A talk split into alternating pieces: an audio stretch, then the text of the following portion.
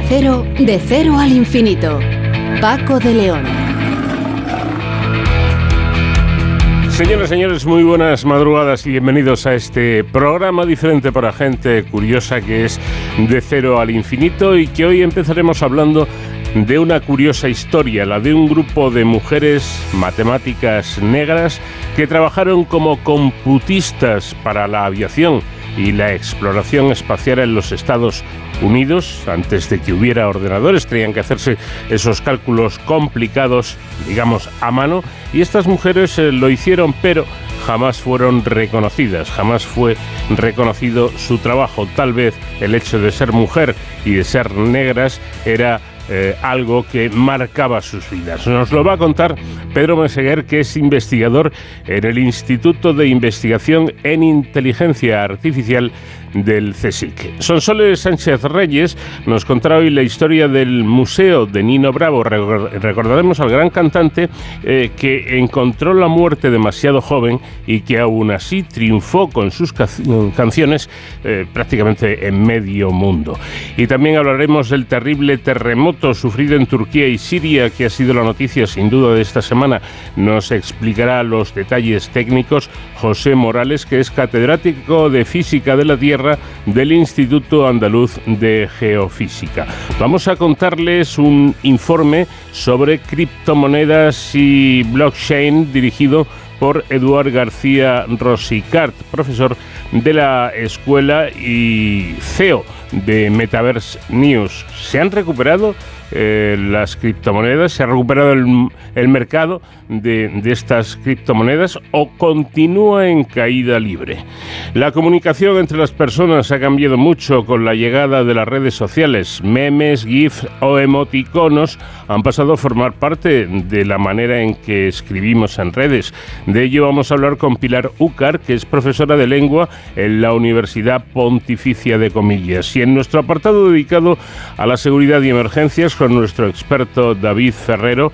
Eh, vamos a charlar con el director general de Protección Civil y Emergencias para que nos cuente la contribución de nuestro país, de España, en este, estos terremotos realmente terribles. ¿Cuál ha sido la, o cuál está siendo la contribución de España en esos desplazamientos a Turquía? Todo ello a partir de este instante con Nacho García en la realización técnica.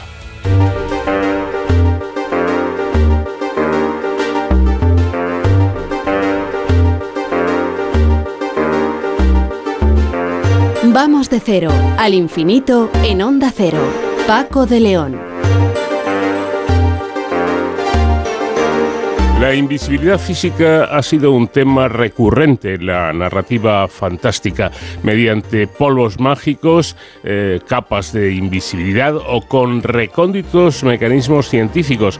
Ha generado relatos extraordinarios que tanto la literatura como el cine han aprovechado para construir tramas de auténtico misterio. Por el contrario, la invisibilidad social a la que ignora de plano a un grupo de personas en una sociedad es real y profundamente dañina para nuestra sociedad. Ejemplo de ello es la historia de un grupo de mujeres matemáticas negras que trabajaron como computistas para la aviación y la exploración espacial en los Estados Unidos. Primero en la NACA y después en lo que se convirtió esta entidad, en la actual NASA. Es la historia de una enorme injusticia.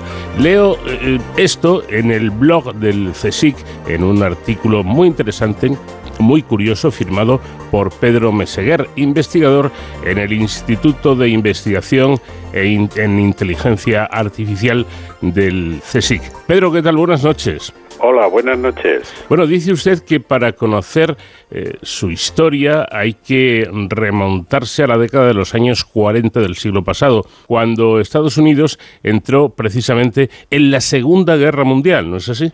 Sí, exacto, sí, porque muchos hombres estaban en, en, la guerra, en el frente, y entonces se contrataron a grandes cantidades de, de, mujeres que, bueno, grandes cantidades, una buena cantidad de mujeres que hacían cálculos, que eran computistas. Hay que pensar que en aquel tiempo los ordenadores, tal y como los conocemos, no existían aún.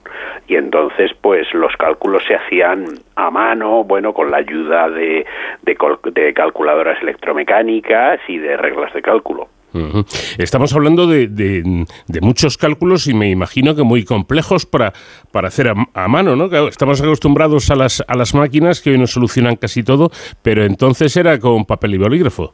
Pues sí, eh, además piense que estos, estos cálculos eh, eran para mejorar la, eh, la aerodinámica, eran sobre todo cálculos orientados a la aviación eh, para desarrollar nuevos modelos, nuevos aviones, etcétera.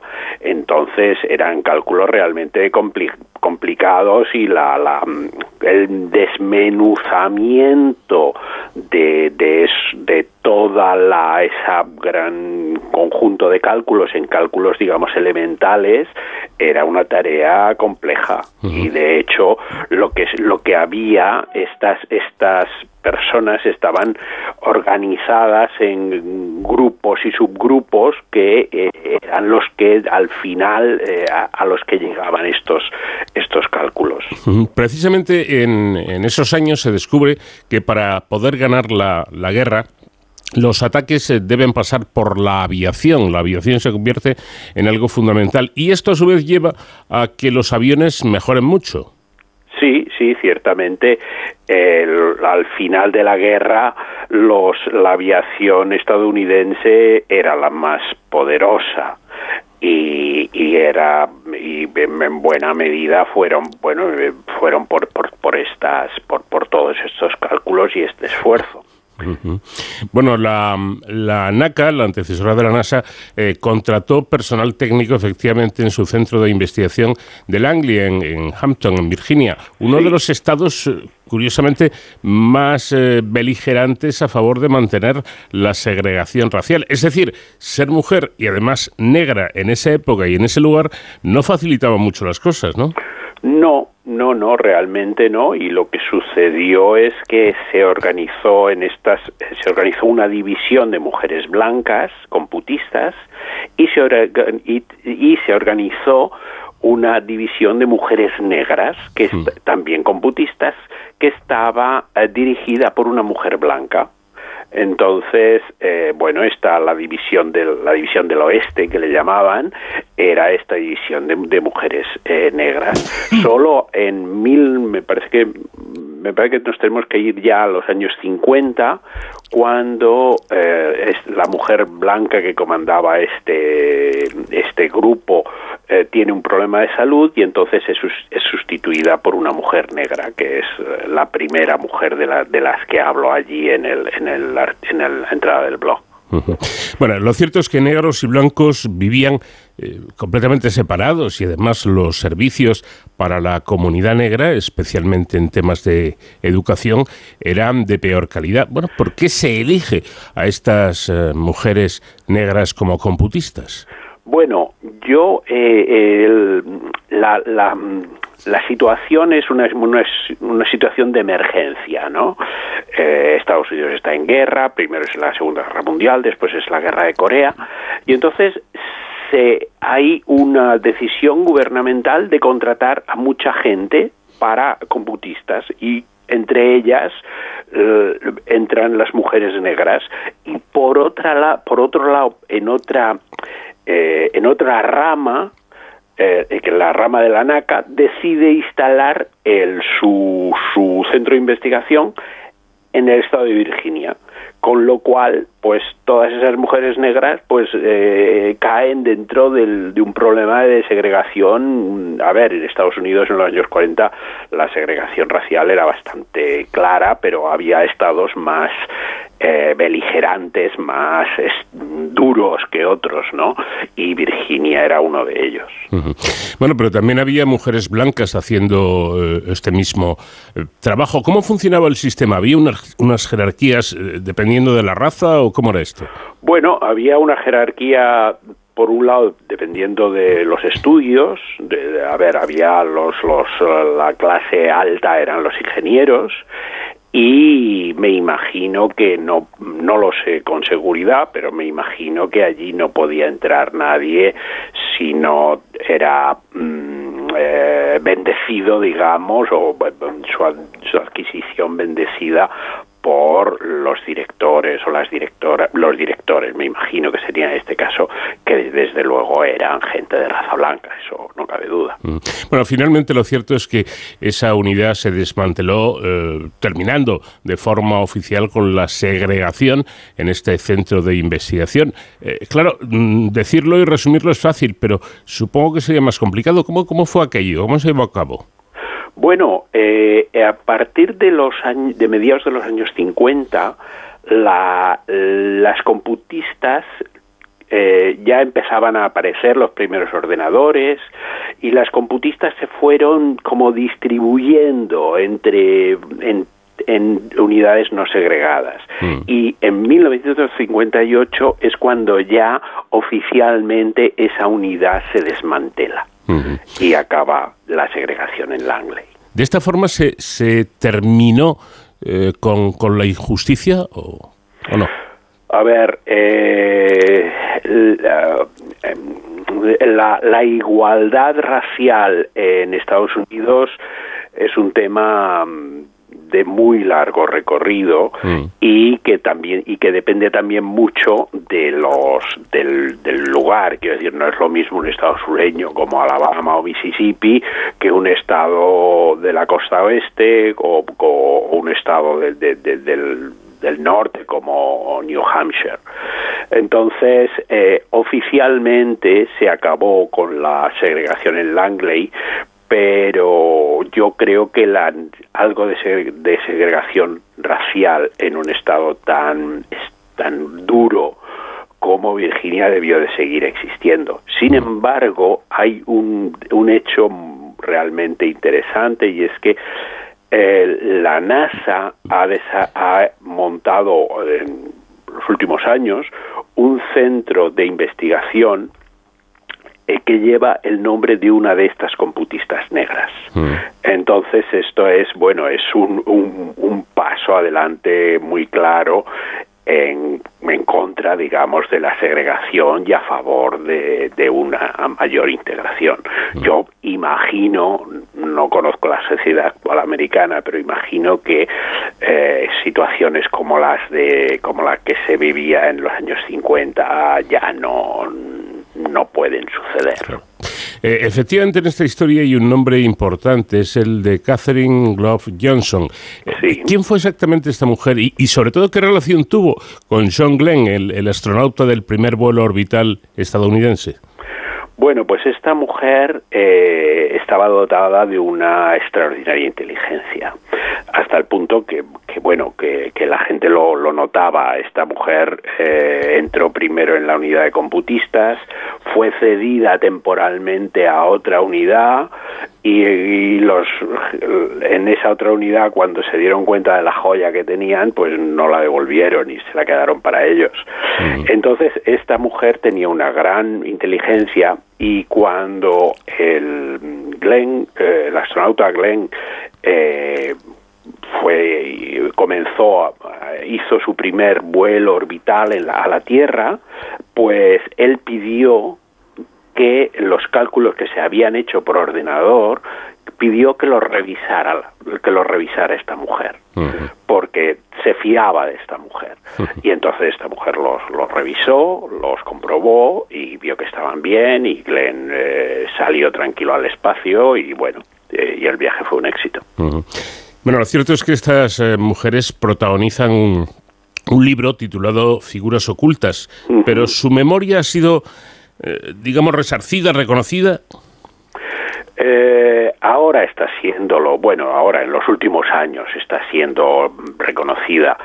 Eh, está el, el, el instituto este, el centro este de investigación de, de Catherine G. Johnson mm. en, en, en, Hampton está, está siendo reconocida en vía el libro este que usted menciona, vía una película que ha adaptado el libro, pero a ver, son cosas un poco, claro, a toro pasado, y a toro muy pasado, quiere decir que en el año 2023 se reconozcan cosas eh, o hechos eh, de los años 50 del siglo pasado, pues claro, son, son 70, 80 años mm. eh, de, diferencia, pero bueno, mejor es esto que, nada, ¿no?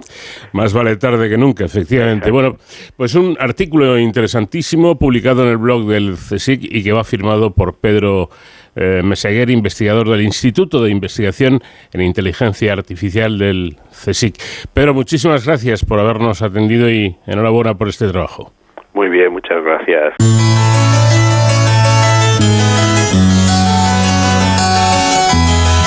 Esta noche Sonsoles Sánchez Reyes ha decidido que recordemos a un cantante español que bien podría competir con los grandes crooners de la historia. Sonsoles, ¿qué tal? Buenas noches. Muy buenas noches, Paco. Bueno, con una voz prodigiosa y una elegancia interpretativa extraordinaria, triunfó durante un tiempo más bien escaso, poco, ya que la muerte le sobrevino demasiado pronto. Eh, acababa con su vida y de esta forma se daba paso al mito. Y es que hoy vamos a recordar nada más y nada menos que a Nino Bravo, en el que es precisamente su año.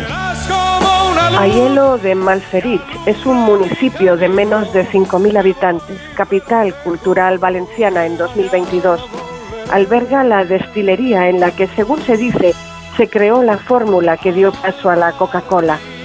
En 1445 los señores de Malferit tomaron posesión de Aielo bajo privilegio del rey de Aragón, Alfonso V, en recompensa por sus servicios militares en la conquista de Nápoles tres años antes. Mucha gente conoce la localidad por ser la cuna del cantante Nino Bravo, el próximo 16 de abril se conmemora el 50 aniversario del fallecimiento de Nino Bravo. Por eso 2023 es el año de Nino Bravo. El pleno del ayuntamiento de su localidad natal, Ayelo de Malferiz, lo declaró así el pasado 26 de octubre y solicitó a las Cortes Valencianas hacerlo extensivo a toda la comunidad. Por unanimidad, el 22 de diciembre, el Parlamento Valenciano lo aprobó y se celebró en Ayelo la primera reunión de la Comisión de Nino Bravo, de la que forman parte su hija y su yerno, miembros de la Corporación Municipal, y Darío Ledesma, autor de su primera biografía autorizada, Nino Bravo, Voz y Corazón, publicada en 2022. Ledesma, además, es creador de la primera web de Nino Bravo, reconocida como la oficial del artista. El 3 de agosto de 1944 nace Luis Manuel Manolo Ferris Nino Bravo. Por motivos laborales, su familia se trasladó poco después a Valencia, a la calle Visitación, en el barrio de Sagunto, donde transcurrió gran parte de su infancia y juventud. Trabajó en una joyería como maestro pulidor de diamantes su padre deseaba que fuera médico, pero en otoño de 1961 forma el conjunto musical Los Hispánicos, con sus amigos Salvador Aranda y Félix Sánchez. Su primera actuación tuvo lugar en la sociedad coral El Micalet, durante la presentación de su fallera mayor, fascinando con su versión de Only You de The Platers.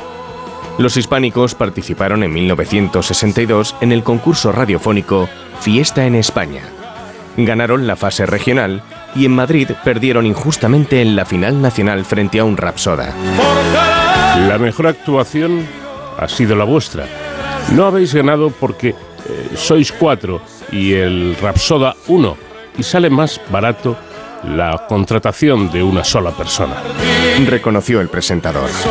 Este conjunto se disolvió en octubre de 1963 Manolo, con 19 años, se incorporó al grupo Los Superson como sustituto temporal de su solista, Carlos Lardíez, y pronto se convirtió en miembro permanente. Esta formación estaba compuesta por su gran amigo Vicente López, bajo, Salvador Pelerejo, batería, Saturnino Laredo, guitarra rítmica, y Josep Bosch, guitarra solista. En 1964, Saturnino y Josep abandonaron el conjunto, incorporándose los hermanos Pepe y Vicente Juezas, guitarra solista y teclados.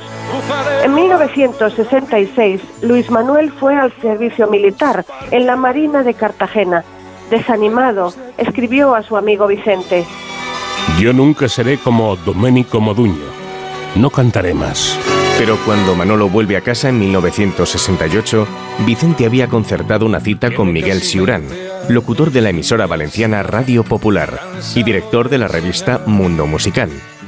Siurán le inscribió en el Festival de Cantantes Noveles del Ayuntamiento de val Defendió Canzone per te, sin llegar a la final. Siurán encuentra el nombre artístico. Manolo daba una primera impresión de duro, pero tenía un gran corazón. Bravo y, sin embargo, tierno. Nino, bravo. La presentación oficial de Nino Bravo fue el 16 de marzo de 1969 en el Teatro Principal de Valencia en Las Fallas. Apareció con traje blanco y con una gran orquesta. Aunque no completó el aforo, toda Valencia comentó la exitosa actuación al día siguiente y la discográfica Phonogram le ofreció su primer contrato. Además de royalties, cobraría desplazamiento y estancia mientras grababa o hacía promoción, más 5.000 pesetas por canción grabada. Su lanzamiento discográfico a mediados de 1969 tuvo una gran campaña mediática. Sus primeras grabaciones fueron Como todos y Es el viento, de Manuel Alejandro. A principios de 1970, el conocido representante José Merí asumió la carrera artística de Nino Bravo. Televisión Española le ofreció participar en el programa Pasaporte a Dublín para seleccionar al representante español en Eurovisión en 1971. En otoño de 1970 apareció semanalmente en Televisión Nacional junto a cantantes como Karina, Junior, Rocío Jurado, Jaime Morey, Conchita Márquez Piquer, Encarnita Polo o los mismos. Karina fue la elegida, pero gracias al programa Nino alcanzó el número uno con Te quiero, te quiero, del compositor Augusto Algueró, ofrecida antes a Lola Flores y a Rafael. Nino Bravo la convirtió en éxito incluyéndola en su primer LP. Recibe premios, el Olé de la canción 71, el Quijote de Oro y triple disco de oro por Te quiero, te quiero. Con el primer single de este tema, Nino Bravo se declara a María Amparo Esther Martínez Gil, a quien había conocido meses atrás en la discoteca valenciana Víctors, con una dedicatoria. Para Mari, con propuesta de matrimonio, sí o no.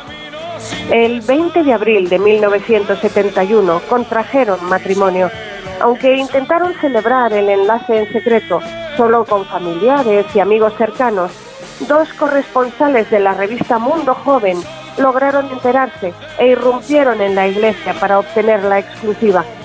La luna de miel transcurrió entre el pueblo zaragozano de Gallur y Tenerife, donde participó invitado en el Festival de la Canción del Atlántico. Con su segundo LP, en septiembre de 1971, inició su primera gran gira latinoamericana a Argentina, Chile, Perú, Colombia y Venezuela. A principios de 1972 apareció su tercer LP, Un beso y una flor, con canciones como Noelia, que Augusto Algueró escribió para Noelia Afonso, Miss España 1969 y Miss Europa 1970.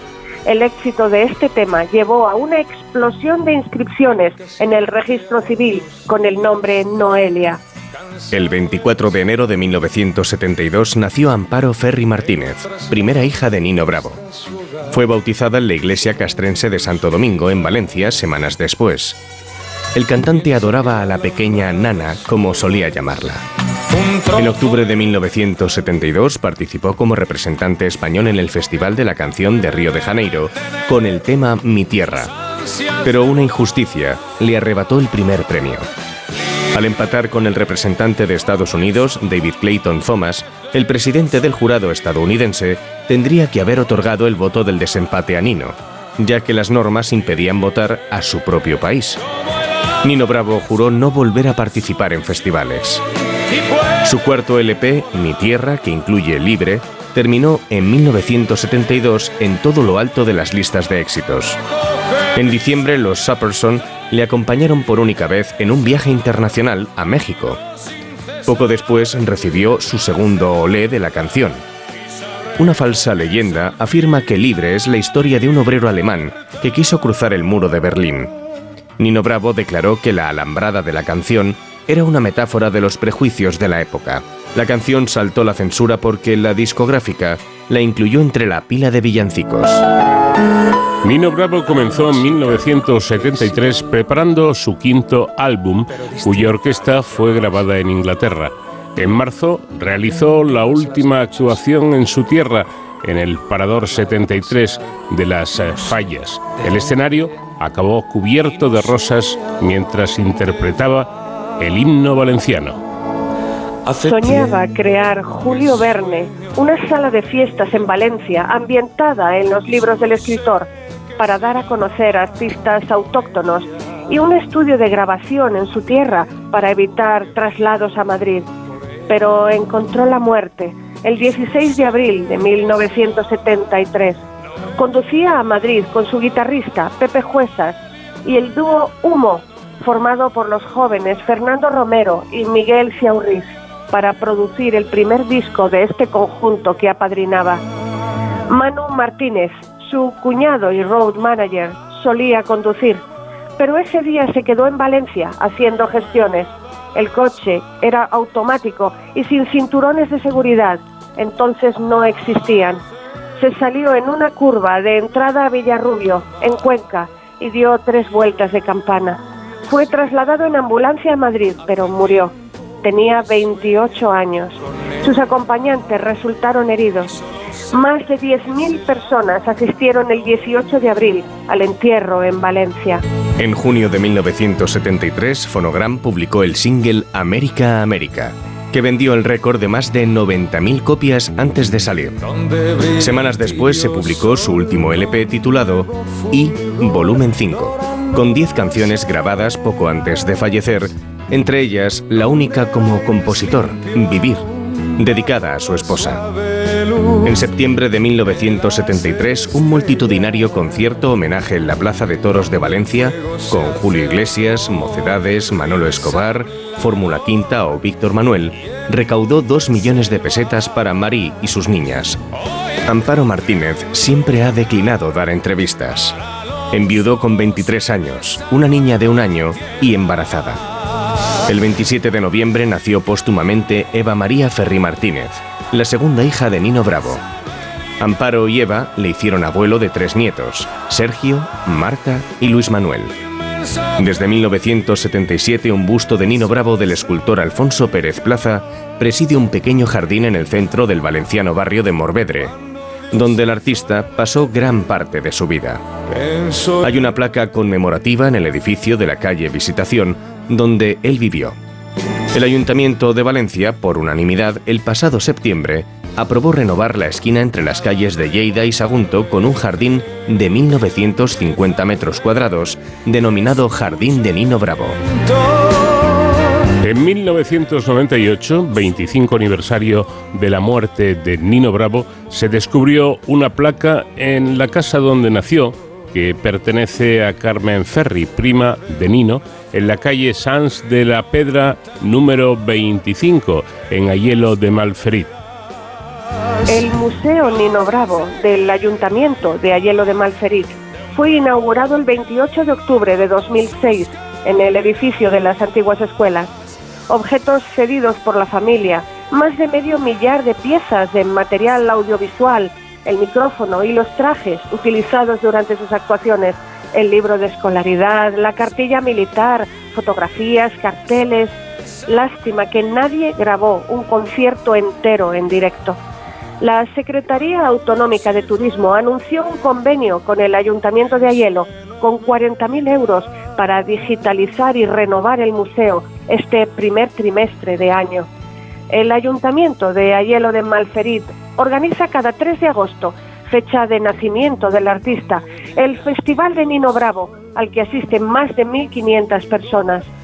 El pasado 21 de enero, en el auditorio municipal de dicha localidad, se inauguró el año Nino Bravo por el alcalde y Eva Ferri, hija de Nino Bravo. El artista será declarado hijo adoptivo de Valencia en 2023 en la celebración del 9 de octubre.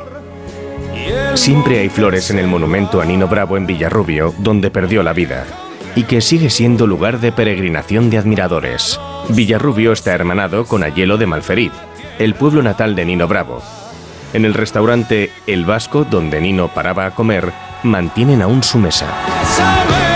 Villarrubio, el 10 de mayo de 2008, dio su nombre a una calle a las afueras, una zona de nueva construcción a pocos metros de la cruz de Nino Bravo, colocada en 1987 en el lugar del accidente, el kilómetro 95 del antiguo trazado de la carretera nacional 3 Madrid-Valencia. La cruz fue colocada sobre un pedestal con cerámicas, con los escudos de Villarrubio, Ayelo de Malferit y Valencia, donadas por Cerámicas Bondía. El 26 de junio de 2010, a pocos metros de la calle Nino Bravo, se inauguró un jardín donde se emplazó la cruz. Discos de duetos con más de un millón de copias vendidas, un musical sobre su vida estrenado en 2009 en el Palacio de Congresos de Valencia y que ha recorrido España y Latinoamérica, más de 200 millones de visualizaciones en YouTube, un millón de oyentes mensuales en Spotify o los 10 discos de diamante entregados en 2013 por Universal Music prueban que Nino Bravo vive para miles de personas y más si cabe en 2023, su año. Siempre que se habla de este tema y se recuerda la trayectoria y la muerte prematura de Nino, eh, se pregunta o surge la misma pregunta, ¿no? ¿Hasta dónde hubiera llegado Nino Bravo? De haber vivido más años, pues es difícil calcular, pero desde luego lo que vivió eh, lo disfrutó gracias a sus triunfos en la música. La próxima semana te espero, Sonsoles. Buenas noches. Buenas noches, muchísimas gracias y hasta la próxima semana, Paco. De cero al infinito.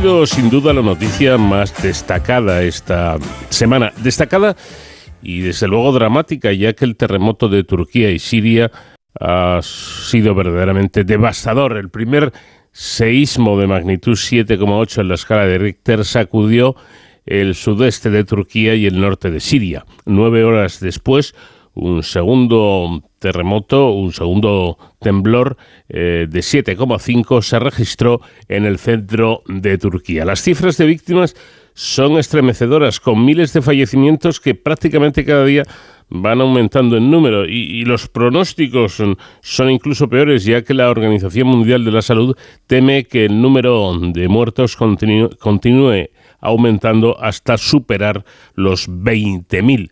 Ante tal catástrofe cabe hacerse muchas preguntas que vamos a trasladar a un experto como es José Morales, catedrático de Física de la Tierra del Instituto Andaluz de Geofísica. Profesor, ¿qué tal? Buenas noches. Uh, buenas noches, Paco. Bueno, hasta donde yo sé, eh, un terremoto se produce por un, un choque de dos placas tectónicas, pero imagino que la velocidad de, movimiento de estas placas eh, hasta llegar a chocar es muy lenta. ¿Estoy en lo cierto?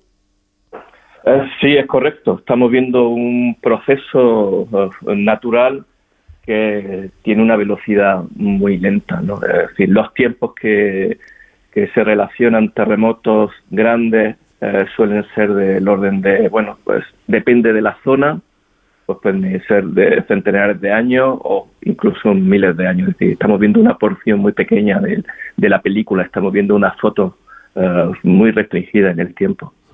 Pues seguro que ahora usted me lo va a explicar y yo lo voy a entender. Pero yo le, pongo un símil, por eso he hablado de la, velocidad. Si yo voy, eh, no sé, a salir de un aparcamiento, por ejemplo, voy muy despacito con mi coche y me doy un golpe contra una columna o contra otro vehículo, al ir tan despacio, tan sumamente despacio, es posible que como mucho haga un abolloncito en la chapa, ¿no? Entonces, ¿qué ocurre con estas placas? Que siendo el choque eh, tan a una velocidad tan baja, producen eh, esta esta liberación de energía que he leído que, que es algo parecido a si fueran 130, 130 eh, bombas atómicas o algo así. Bueno, sí es algo parecido a lo que has, comentado en ese ejemplo. Uh, la colisión o el desplazamiento que se produce en los límites de, de, placa, aunque los terremotos no solo ocurren en los límites de placa, es muy dependiente de la velocidad a la que se están eh, encontrando o desplazando eh, esas placas. Eh, ese número varía y puede oscilar entre varios centímetros al año, como puede ocurrir en, por ejemplo, en, Sudamérica, la subducción que genera los terremotos, por ejemplo, en Chile, Perú, etcétera, o puede ser del orden de milímetros, como puede ocurrir en el sur de España.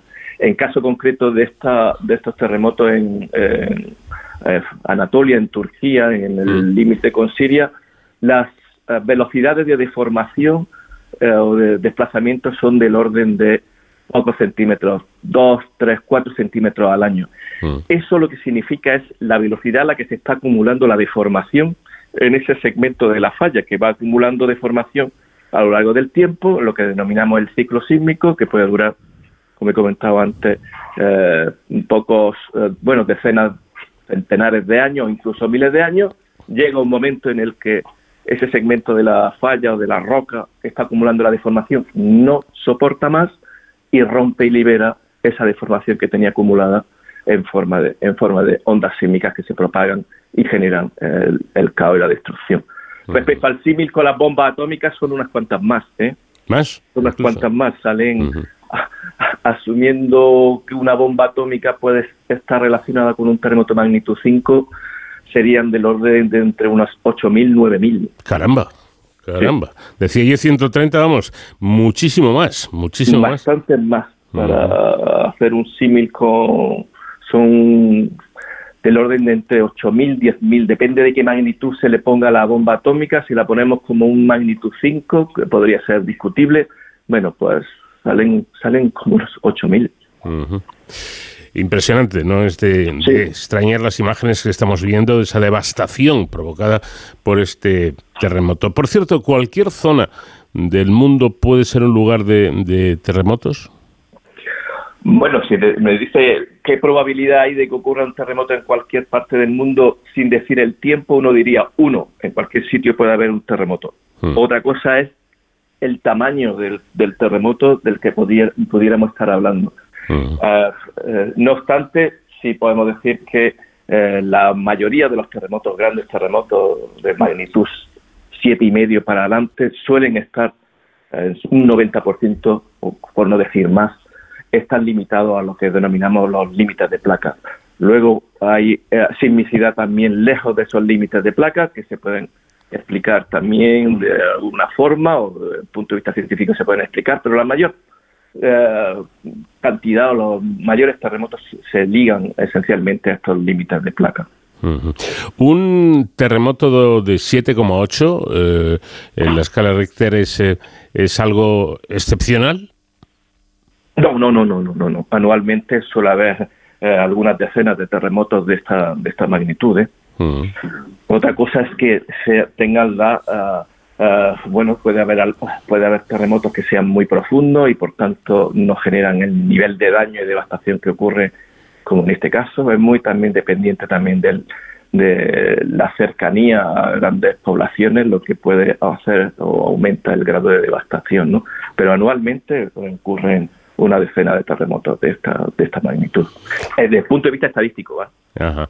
Y, se vigila, se vigila la Tierra de, posibles eh, terremotos, eh, no sé, como este o, cercanos a este.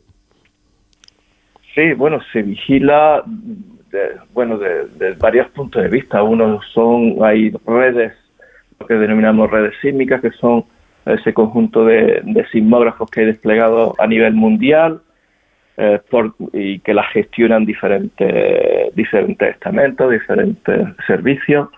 Eso lo único que nos está diciendo es la bueno eh, monitorización en tiempo real de, lo, de, la actividad, que nos da mucha información acerca de dónde ocurren, el por qué puede estar ocurriendo. La vigilancia ya desde un punto de vista predictivo, predictivo aún no tenemos herramientas suficientes. Si es verdad esa deformación que le estaba comentando al principio es medible, es posible medirla, ¿no? Mediante lo que conocemos como, uh, uh, eh, no sismógrafos, sino los equipos de deformación que son los GPS, esto que tenemos en los coches y en los teléfonos, bueno, lo hay, lo hay con muchísima más sensibilidad que son capaces de detectar eh, deformaciones del orden del milímetro. Lo que ocurre es con que no tenemos aún suficiente eh, instrumentación de este tipo y además, como le decía, el ciclo sísmico que nosotros estamos monitorizando es muy corto respecto del ciclo completo generado por, en terremotos que, como le he dicho, pueden ser de centenares o miles de años. todavía necesitamos mucho más tiempo y, un desarrollo tecnológico mayor para poder eh, monitorizar estas deformaciones que son las que luego eh, liberan estos terremotos grandes, ¿no? Claro, yo creo que es la gran pregunta que se hace todo el mundo en estos días después de ver, insisto, las imágenes que estamos viendo de, de este lugar donde se ha producido el terremoto. Eh, y es, esa pregunta es si se puede o no se puede predecir un terremoto de estas características. Uh, a día de hoy le diría no, no. Eso no quiere decir que no haya ah, investigaciones en este sentido que le comentaba de eh, poder monitorizar esa deformación que, ah, se va acumulando en los entornos de la falla como consecuencia de ese juego que tiene las placas tectónicas a nivel a nivel global. Nos queda todavía bastante, bastante y aparte es, como yo también les comentaba al principio, un proceso muy lento. Entonces, eh, los terremotos ocurren pues eh, cada eh, se repiten en la misma zona cada centenares de años o incluso en algunos miles de años en, respuesta a esa velocidad de la deformación del ejemplo que me, que me ponía. A día de hoy no, no, podemos decir, no obstante sí aprendemos de estos terremotos porque ya el nivel de instrumentación que vigila y monitoriza estos, estos terremotos sí da lugar a un gran número luego de investigaciones y publicaciones que nos lleva a conocer detalles más, más precisos sobre los terremotos que, lo, que todo redundaría en el mejor conocimiento del proceso, pero en términos de predicción quiero decirle si mañana a tal hora va a ocurrir un terremoto, diría no.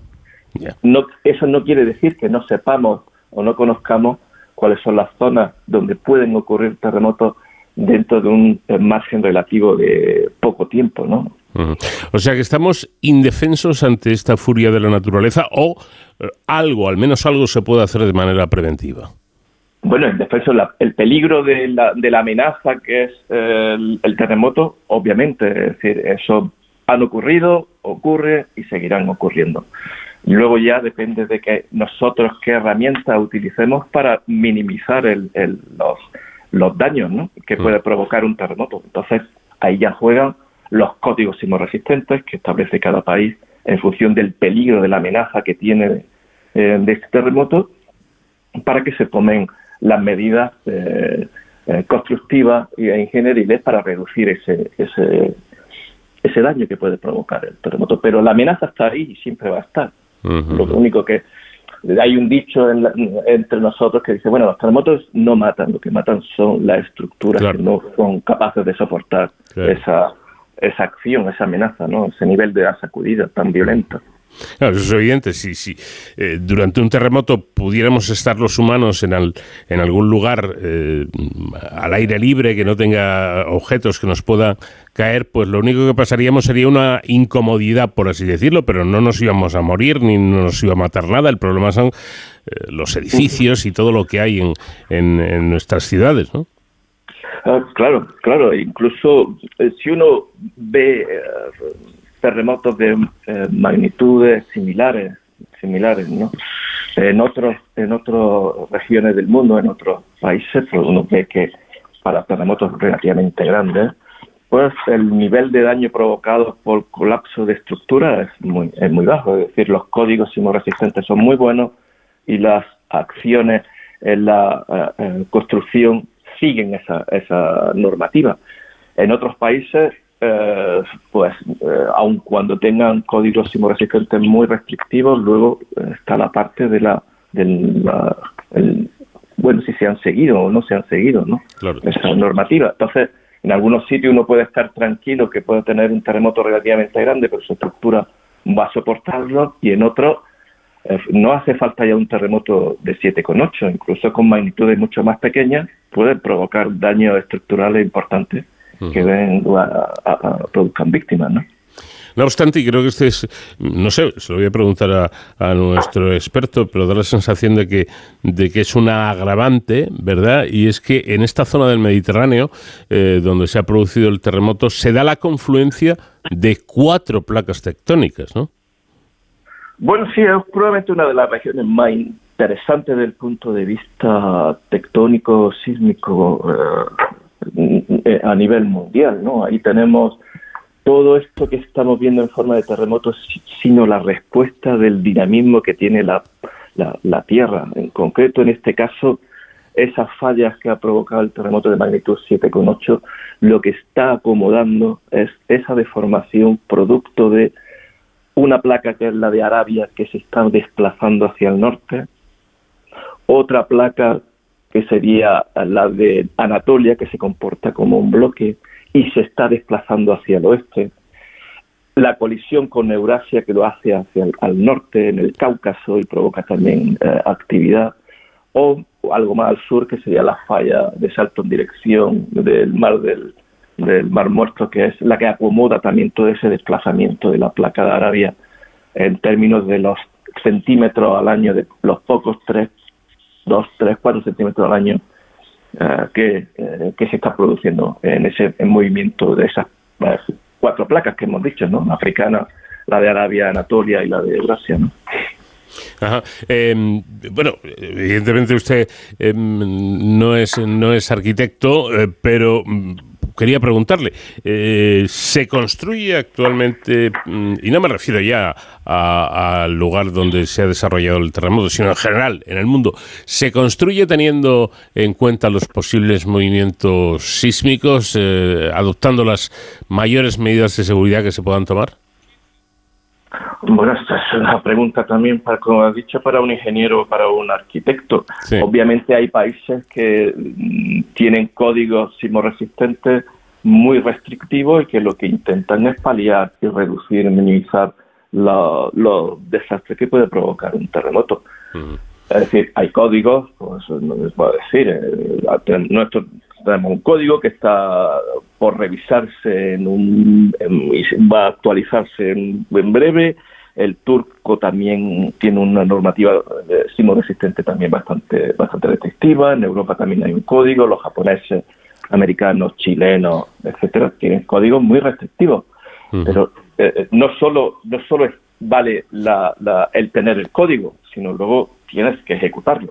Y, luego, pues bueno, ¿qué es lo que ocurre para saber si se sigue o no se sigue la normativa o no? Es que luego llega un terremoto y te deja te deja patente si ha habido si ha seguido la normativa o no se ha seguido la normativa. Cuando ocurren terremotos pequeños y ves daños estructurales importantes, hay un problema. Obviamente eso será para estructuras que se han ido construyendo desde que está la normativa.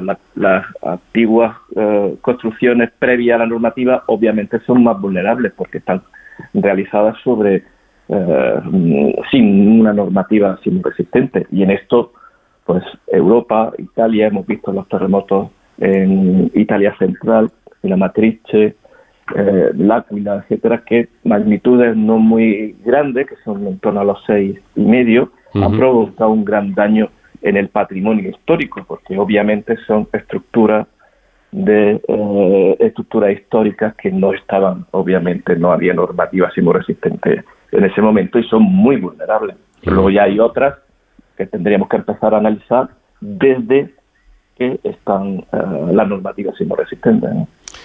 Bueno, pues em, una auténtica desgracia, un auténtico drama el que hemos conocido debido a este terremoto y eh, las, explicaciones, las explicaciones muy interesantes de nuestro invitado José Morales, catedrático de Física de la Tierra del Instituto Andaluz de Geofísica. Profesor, muchísimas gracias por habernos atendido. Muy buenas noches.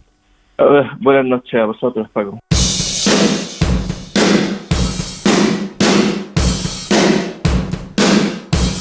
De esta manera llegamos al final de nuestra primera hora, enseguida las noticias y después continuamos de cero al infinito.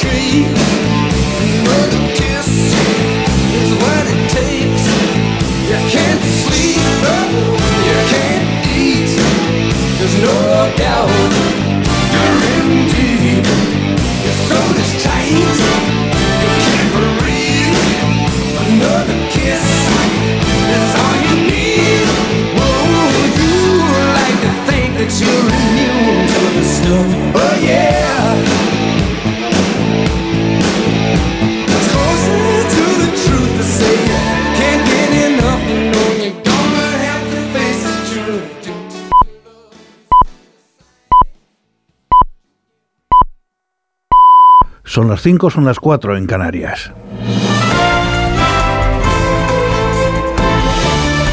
Noticias en Onda Cero.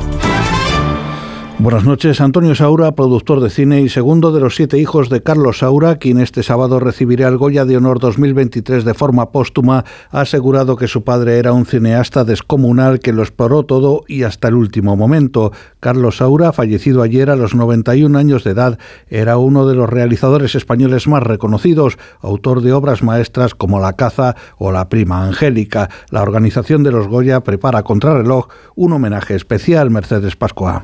Sí, ya ha dicho el director de la academia que la muerte de Saura no va a afectar a la gala. Comienza a las 10 de la noche. Antes tendremos la mediática alfombra roja. La ciudad está adornada por el motivo de estos premios Goya. Tiene grandes retratos de artistas por la calle, también Goyas monumentales y una réplica de un fotocall. Presentan la gala Antonio de la Torre y Clara Lago. Habrá actuaciones musicales, también presencia de políticos. Ha confirmado el presidente del gobierno, el líder de la oposición, el popular Núñez Feijó y, claro, el presidente de la Junta de Andalucía, porque la gala se celebra aquí en Sevilla. El toque de glamour lo ha puesto Juliette Binot, es el Goya Internacional y ya ayer daba una rueda de prensa.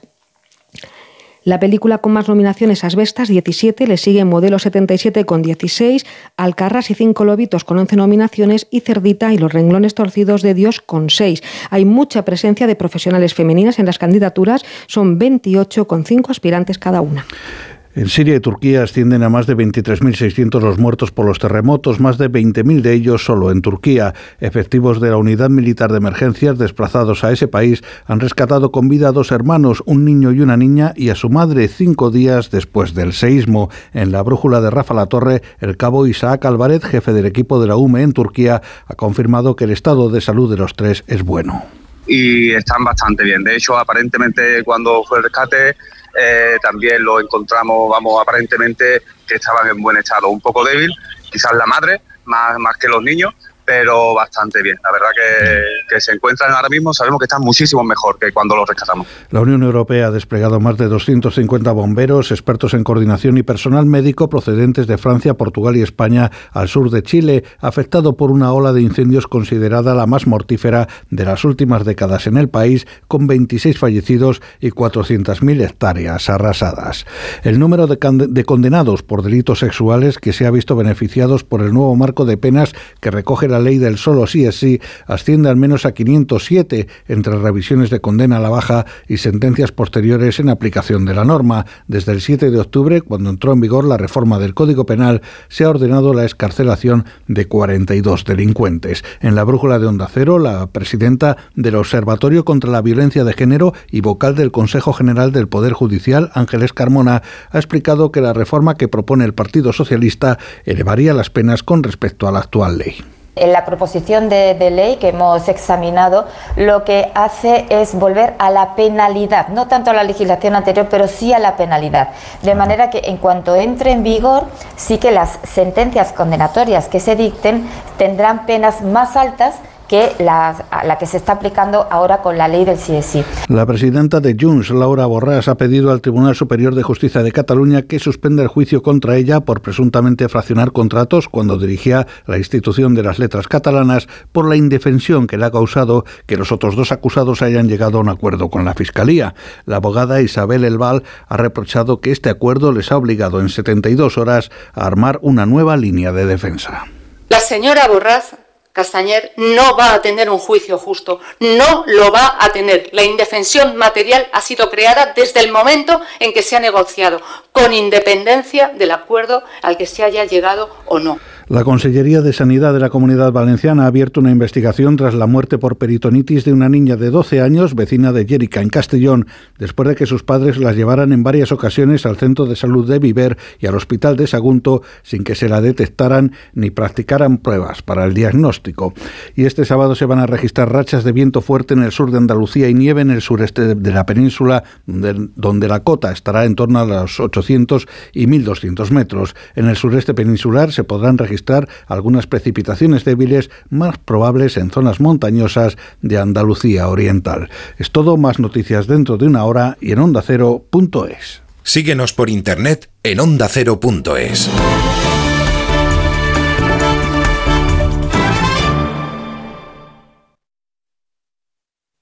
Como el perro y el gato. ¿Necesitan las eh, mascotas, los perros, los gatos, higiene dental? ¿Creéis que es importante y que conviene hacerle una ecografía y descartar que sea cualquier otra patología? ¿Le puedo dar medicinas de persona a mi perra? Todas las respuestas los fines de semana con Carlos Rodríguez.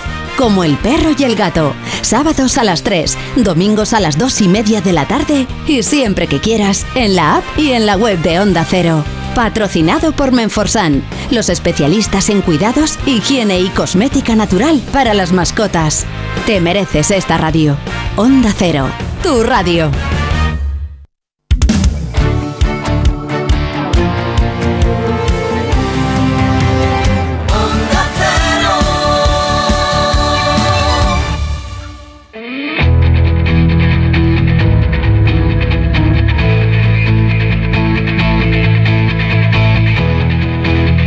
Onda Cero, de cero al infinito. Paco de León. Vamos a empezar aquí nuestra segunda hora de programa y lo vamos a hacer hablando de un informe sobre criptomonedas y blockchain dirigido por Eduard García Rosicart, que es eh, profesor de la escuela OBS Business School y CEO de Metaverse News. Entre otras cosas, vamos a preguntarle si se ha recuperado el mercado de las criptomonedas o continúa en caída libre. Por cierto, la comunicación entre las personas es obvio que ha cambiado mucho con la llegada de las redes sociales. Memes, GIFs o emoticonos han pasado a formar parte de la manera en que escribimos en, redes. De ello vamos a hablar con Pilar Ucar, que es profesora de lengua en la Universidad Pontificia de Comillas. Y en Héroes sin capa con nuestro experto en seguridad y emergencias, David Ferrero, vamos a hablar con el director general de Protección Civil y Emergencias para que nos cuente la contribución que está haciendo España en los desplazamientos hasta Turquía y Siria por el asunto del terremoto. Son temas, asuntos que nos van a tener ocupados a lo largo de los próximos minutos.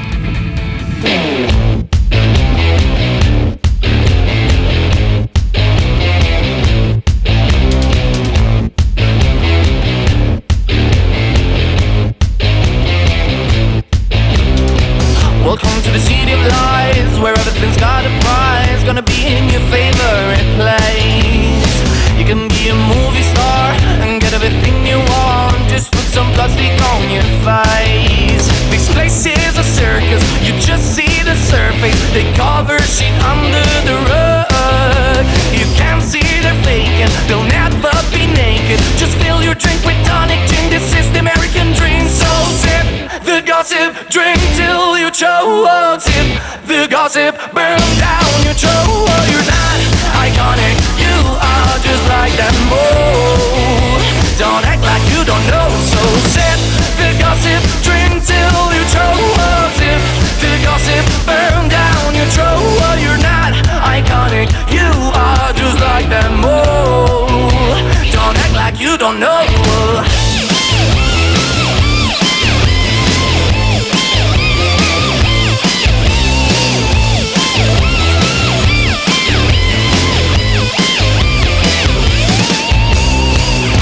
And acting cool. Don't care if your day is blue. Nobody loves a gloomy face. Just take your pills and dance all night. Don't think it'll get by.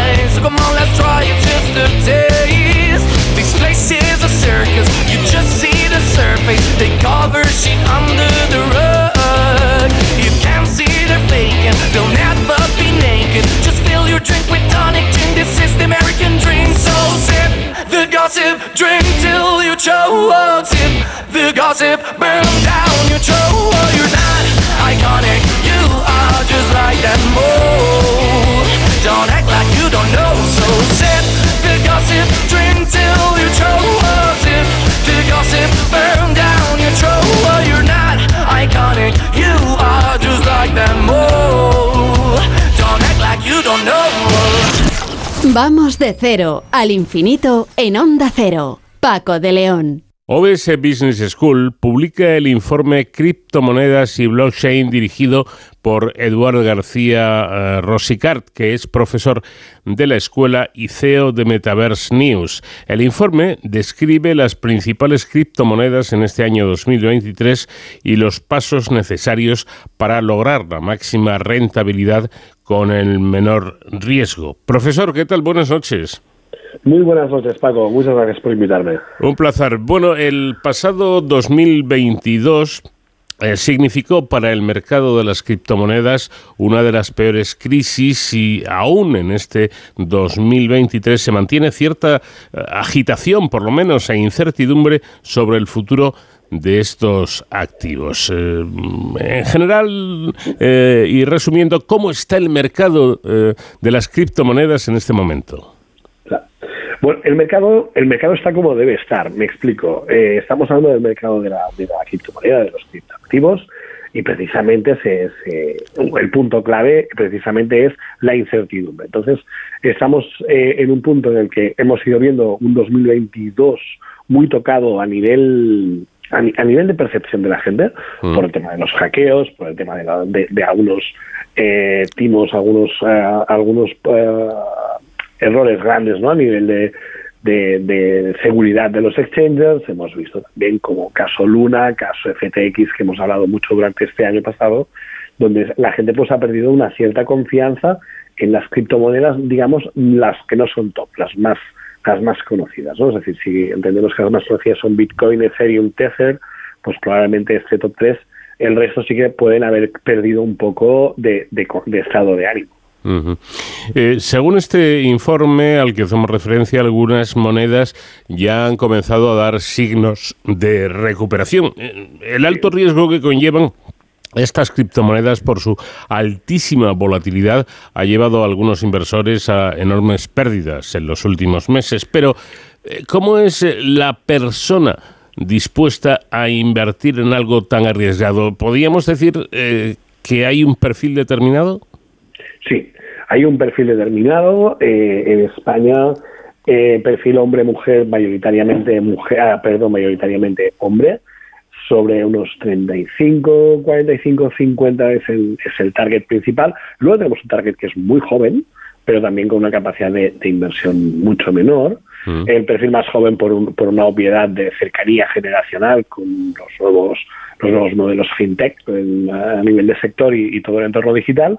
Y un perfil millennial, late millennial, de pues eso, 35, 45, que ya empieza a tener una cierta capacidad económica y busca una cierta rentabilidad que no encuentra, digamos, en productos financieros tradicionales. Aparte de ese riesgo, de esa volatilidad, eh, pues a todo esto hay que sumar el marketing engañoso que está proliferando por las redes. Incluso, y esto resulta llamativo, muchas veces eh, usando, utilizando como imagen a personajes famosos, ¿no es así?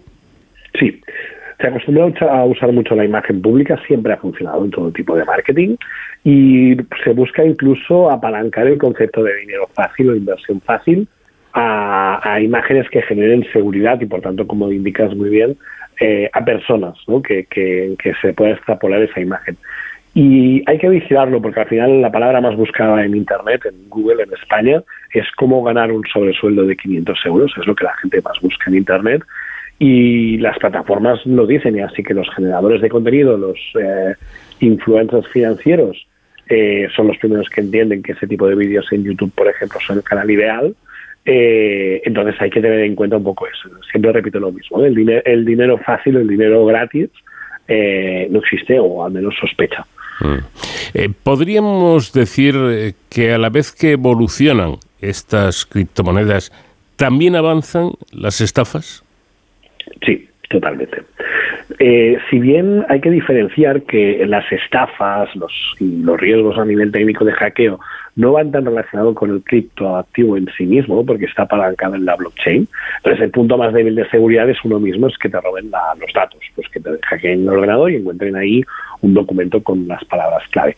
Lo que es el robo en entorno digital es prácticamente imposible, si bien sí el punto más débil de la cadena es eh, después de la persona son los exchanges. Esas plataformas que sí que tienen acceso a las, a las wallets, a las cartas billeteras de los usuarios, estos los niveles de seguridad son limitados desde el punto de vista de que un equipo de hacking, como hemos visto, hemos visto últimamente en Corea, eh, tiene la capacidad de acceder a esas plataformas y hackear datos, tener acceso a esas carteras y poder hacer robos masivos. Mm. ¿Y qué estafas son las, las más eh, comunes, las que más se repiten? Hemos, hemos visto mucho modelos piramidales. Este 2022 hemos visto mucho eh, temas de arbitraje, comprar criptomoneda y que haya una compra-venta entre distintas redes, entre distintas plataformas, pues porque el Ethereum está a un precio en una plataforma y en otra está otra, y jugando con grandes volúmenes, comprando y vendiendo en esas diferencias, se pueden ganar beneficios. Lo que nos hemos encontrado en casos como FTX o incluso en caso Luna es que se apalanca ese intercambio económico sobre una moneda propia, es decir, de ellos mismos, por tanto la garantía no existe. Entonces, ese es uno de los principales modelos que, que además han subido, son, modelos que dan una rentabilidad inicial espectacular, se hace viral, la gente rápidamente pone más dinero, pero siempre llega algún momento en que sale alguna chispa y, y se sabe pues que de 14 mil millones que se supone que había, no había ni una, casi ni un 10%. Eso lo que hace es que la gente, las grandes plataformas retiren dinero y automáticamente la gente que no es inversora profesional y que no está al día, pues pues se, se puede que lo puede perder absolutamente todo no ese es uno y, y el otro obviamente hay un modelo muy interesante de, de, influencers, eh, de, digamos, consejeros, asesores de inversión, que al final, igual que en YouTube, por ejemplo, el objetivo no es tanto vender nada, sino generar visitas y ganar dinero a través de esos vídeos de YouTube, también hay programas de afiliación. Así que sí te recomiendo que hagas esa inversión y la haces, y la haces con mi descuento, pues ahí también hay un beneficio para el influencer o para ese generador de contenidos y no tiene nada que ver con un consejo real y auténtico para ganar la rentabilidad. Entonces, hay ciertos aspectos que hay que tener muy en cuenta. Mm. Sin embargo, a mí hay algo que me llama la, atención y precisamente lo, destaca también este informe, señalando que el mayor riesgo de la criptomoneda es la falta de respaldo de organismos oficiales. ¿E-, ¿Esto quiere decir que estamos ante una especie de, de cosa pirata o no? No. El, la criptomoneda cuando nació eh, en sus orígenes era el objetivo era un objetivo era ofrecer una manera de hacer un intercambio de, valor un intercambio de moneda fuera Bitcoin o la moneda que fuera como una alternativa a la banca tradicional con unos niveles de seguridad mucho mucho más altos de los que nos pueden ofrecer la banca tradicional o, a nivel de transparencia a través de la blockchain. Ese es el objetivo principal. Entonces, como toda tecnología, la humanidad tiene tendencia a sacar provecho de ella y a partir de ahí, en, en, en, una, un, objetivo especulativo, es donde ahora aparecido ese boom de la criptomoneda, porque antes del 2018 no, no había ese objetivo y la criptomoneda era algo que pasaba transparente para la gran capa de la sociedad. Eh, ese es el punto donde realmente nos encontramos en que, en que puede generar cierta desconfianza. A nivel tecnológico, lo que hay detrás es una blockchain, la criptomoneda es un uso que tiene eh, esa blockchain y en ese sentido tiene un potencial espectacular. Si bien hay que diferenciar en, los, los, los, objetivos a nivel de transparencia, de mover dinero, de hacer, por ejemplo, smart contracts, contratos inteligentes, eh, más allá de la especulación e inversión pura, que obviamente es muy interesante, puede ser muy, muy rentable, pero las altas rentabilidades están al alcance de inversores profesionales. Bueno, como, como quizá como prueba de que esto no, no es algo pirata, como yo señalaba antes, hay que decir que las operaciones con criptomonedas pueden estar sujetas a impuestos sobre la renta e incluso a regulaciones antilavado de dinero. Sí, señor. Eh, obviamente la ley siempre tiene que ir por detrás de la innovación, ese es un hecho, la innovación siempre va mucho más rápida, pero, pero también es verdad que los organismos públicos pues siempre se dan un margen para estudiarlo y a partir de ahí pues entienden cómo controlar esto, ¿no? Sí hay una parte de, de, que hay que hay, digamos que la entidad pública quiere acompañar para dar seguridad en este proceso y por otro lado obviamente evitar pues ese blanqueo o por ejemplo evitar la evasión de impuestos en modelos de inversión. Entonces obviamente estamos en un momento en el que Hacienda ya hace un año largo, casi dos, donde ya por ley eh, todas las personas, toda persona española, debe, eh, debe certificar qué es lo que ha comprado en criptomonedas, qué es el valor que tiene y sobre eso se paga un impuesto sobre el rendimiento. Interesante. Eh, yendo al terreno práctico, no sé, yo o cualquier persona, pues resulta que tiene un dinerito por ahí que no, no le hace falta para comer y decide invertir en criptomonedas. ¿Lo puede hacer? ¿Puede hacer esta inversión con total seguridad? Puede hacerla con total seguridad, por supuesto, es decir, pero siempre y cuando, pero siempre es muy importante analizar dónde ponemos el dinero. Es decir, eh, cuando trabajamos con la banca tenemos a una persona, un asesor financiero que nos explica pues cómo operar, dónde operar, por qué operar, pros y contras.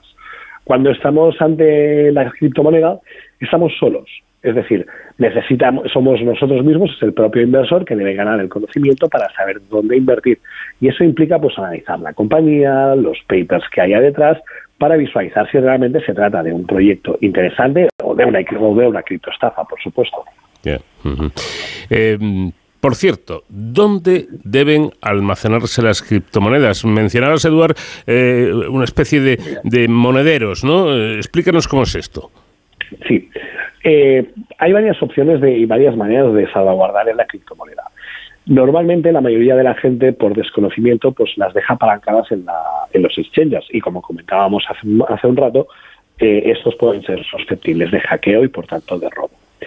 Ahora bien, no es la única manera de guardar el dinero, porque, por ejemplo, podemos guardarlo con billeteras frías, que se llaman, son unos, una, visualmente parecen unos pendrive, donde lo que podemos hacer es guardar esa criptomoneda en un pendrive, ese, ese, esos activos quedan salvaguardados, por, identificados por la blockchain en un pendrive, están fuera de la red y por tanto son inhackeables. Esa es la manera más segura de salvaguardarlos.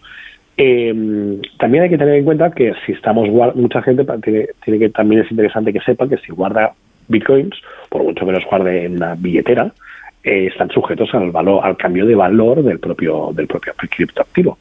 Así que si lo que queremos es salvaguardar no, no el bitcoin, sino el valor que eso representa, podemos aprovechar las stablecoins, podemos hacer una venta de bitcoins o de Ethereum, de la moneda que sea, pasarla a, a, stablecoin y a partir de ahí la podemos guardar, por ejemplo, en una, una billetera fría para asegurar que esos, ese valor no se va a, no se va a mover. Y podemos pagar, o pueden pagar los que eh, tengan criptomonedas con eh, con esta nueva moneda? Es decir, para, para, para ser más prácticos y más claros, mm, ¿se puede comprar un coche pagando pagándolo con criptomonedas o se puede pagar eh, los 15 días de vacaciones en la playa? ¿Es posible o no? Esa, Paco, es una pregunta muy habitual. Poco a poco, por suerte, empezamos a, los los los e-commerce, las plataformas, empiezan a habilitar plataformas de pago, igual que pues, vas por internet y tienes la tarjeta con tarjeta, pago con tarjeta, pago con PayPal, y también empieza a haber en algunos casos eh, pago con criptomonedas. Si bien todavía estamos en una etapa muy muy lejana y poco a poco pues van son a los primeros comercios que poco a poco van entrando se espera que a medida que la entidad pública, por ejemplo la criptomoneda oficial, eh, entre en el mercado, también sea una forma de, ofrecer ese vehículo de transacción a, las marcas, a las empresas, para que puedan ofrecer productos y servicios. Eh, ¿Estarían ligadas las criptomonedas, por lo tanto, a los llamados bienes no tangibles? Sí, sí, sí, por supuesto. Poco a poco eh, estamos empezando, es decir, como decías, ¿no? Teníamos, pues puedes comprar un vehículo, bien, ese vehículo, por mucho que lo compres, además luego lo tienes que declarar, hay un seguro, hay unos, hay unos impuestos, etcétera, ¿no?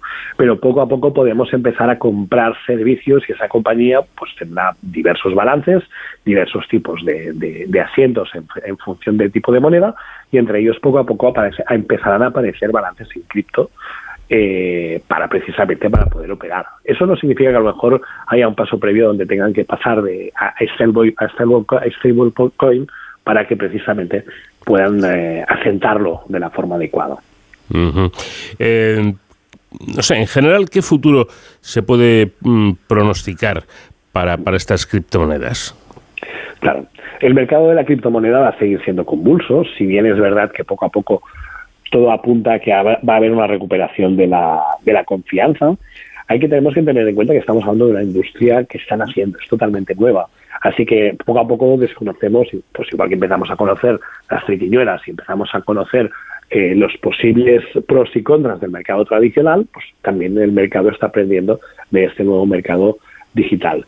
Eh, poco a poco vamos a ir aprendiendo y, y, obviamente hay que tener en cuenta que todas las subidas y bajadas repentinas también son grandes oportunidades para un gran volumen de inversores. Es decir, no solo son malas noticias, sino que también hay partes positivas en ello. Eh, por tanto, en ese sentido, vamos a, vamos a vamos a encontrar una estabilidad en ese sentido a, medio corto plazo, pero sí que vamos a ir aprendiendo, saldrán nuevos modelos de negocio, nuevas oportunidades para todo tipo de inversores y eso precisamente pues nos va a dar valor. Y vamos a ver, criptomonedas, ¿por qué? Es decir, eh, ¿qué aportan al mercado? Bien, al mercado aportan varias líneas. Tenemos, tenemos desde un punto de vista de evitar, em, hay, hay, una parte más tradicional, más la, visión más romántica, si quieres llamarle, que es un poco el control. Yo tengo el control de mi dinero y estoy fuera un poco de las manos públicas, que hacia es un poco el objetivo inicial. Si bien, eh, como decías, poco a poco eh, las entidades gubernamentales ya están entrando, eh, sigue siendo un elemento de, control y de oportunidad de inversión y de compra rápida sin tener que pues pasar por el banco o las ciertas limitaciones. No sé, por ejemplo, si quieres ir a sacar dinero, eh, pues tienes unas limitaciones en el cajero físico. Y si haces una transferencia de un cierto volumen de, de una cierta cantidad, pues también tienes que dar ciertas explicaciones. En cambio, en criptomoneda eso no sucede. Para bien y para mal, ¿eh? tiene eso la del doble filo. Entonces, hay una parte operativa cómoda que al, al, al, usuario, no solo al inversor, sino al usuario de criptomoneda, pues le puede parecer ventajoso. Bueno, interesante. Y ya para, para terminar, eh, eh, Eduardo, ¿recomiendas la inversión en, en criptomonedas? Eh, no sé si, si hacerte esta pregunta, pero te, te, la hago. ¿Tú, por ejemplo, inviertes en criptomonedas? Yo particularmente invierto poco en criptomonedas. Eh, sí tuve un momento de, también por aprendizaje, obviamente. Pero yo en mi caso no, no he ido por el camino de la inversión en criptomonedas porque desde mi punto de vista es un trabajo prácticamente a jornada completa. Claro. Es decir, tenemos, tienes que estar eh, estudiando completamente. Es decir, la recomiendo desde un punto de vista económico, especulativo, de inversión, vamos a llamarlo positivamente. Sí, sí que lo recomiendo, pero eh, pero con mucho conocimiento, con capacidad de asumir riesgos, ¿vale? Es decir, eh, nunca recomendaría, pues pon, pon, tus ahorros. No, mm. ese, ese es un error que yo creo que ya hemos pagado en los últimos años, en la, prensa en los últimos años ha hecho reflejo de esa situación. Em, yo creo que por fin ha quedado clara que no estamos hablando de, una, de un modelo de, estamos hablando de un modelo de inversión de alto riesgo, obviamente conlleva un potencial de rentabilidad muy elevado, pero no, no debemos dejar de pensar que realmente pues hay que investigar y tenemos que tener acceso a información de primera mano de calidad. Así que realmente sí es muy interesante, pero humildemente no está al alcance de, todo el mundo. Hay información, hay, hay, formación para por hacer y hay muchos riesgos que asumir para aprender en ese, en ese proceso. Y para finalizar con algo práctico, Eduard, eh, para, para una persona de renta normal, quiero decir, ni, ni, ni, millonario ni, ni mileurista, em, ¿se recomendaría em, eh, empezar con, con, una inversión mm, modesta, con, con una pequeña cantidad de dinero? Sí, sí desde el punto de vista de diversificar. Hmm. Es decir, eh, seguramente ese perfil a lo mejor ya está empezando a comprar algunas acciones en bolsa o a lo mejor alguna pequeña inversión, en, ya sea un crowdfunding o en algún tipo de startup. Eh, tener una cierta cantidad o unas ciertas reservas poco a poco, eh, bien, bien monitorizadas, bien gestionadas. Eh, ostras, pues cada mes pongo, pongo un poco de aquí, pongo un poco de allá, eh, porque tengo controladas eh, dos o tres empresas o dos o tres valores que realmente pues los veo bien interesantes y voy haciendo poco a poco y, tengo capacidad de reacción. ¿no? pues sube, baja, me anticipo, tengo alguna, alguna herramienta que me avisa de cambios bruscos.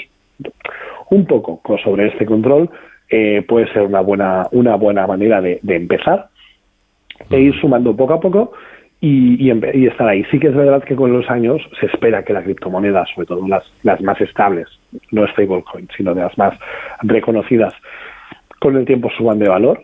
Eh, hay especulaciones de 400 mil dólares, un Bitcoin. En, bueno, también había valores hace unos años muy, muy elevados. Sí creo que vamos a ir subiendo los valores de, las criptomonedas principales. No te sabría decir qué cifras, pero sí sería interesante y esa podría ser una estrategia de, pues bueno, tener un, con los años, tener un rincón por si, por si realmente esas, esas posibilidades existen. Yo a eso sí que estaría totalmente de acuerdo. Pues eh, Eduard eh, Rosicart, eh, profesor de, de OBS Business School y CEO de Metaverse News, eh, gracias por, por habernos atendido y, y por darnos estas explicaciones tan interesantes sobre las criptomonedas. Muchas gracias. A ti, Paco, muy amable.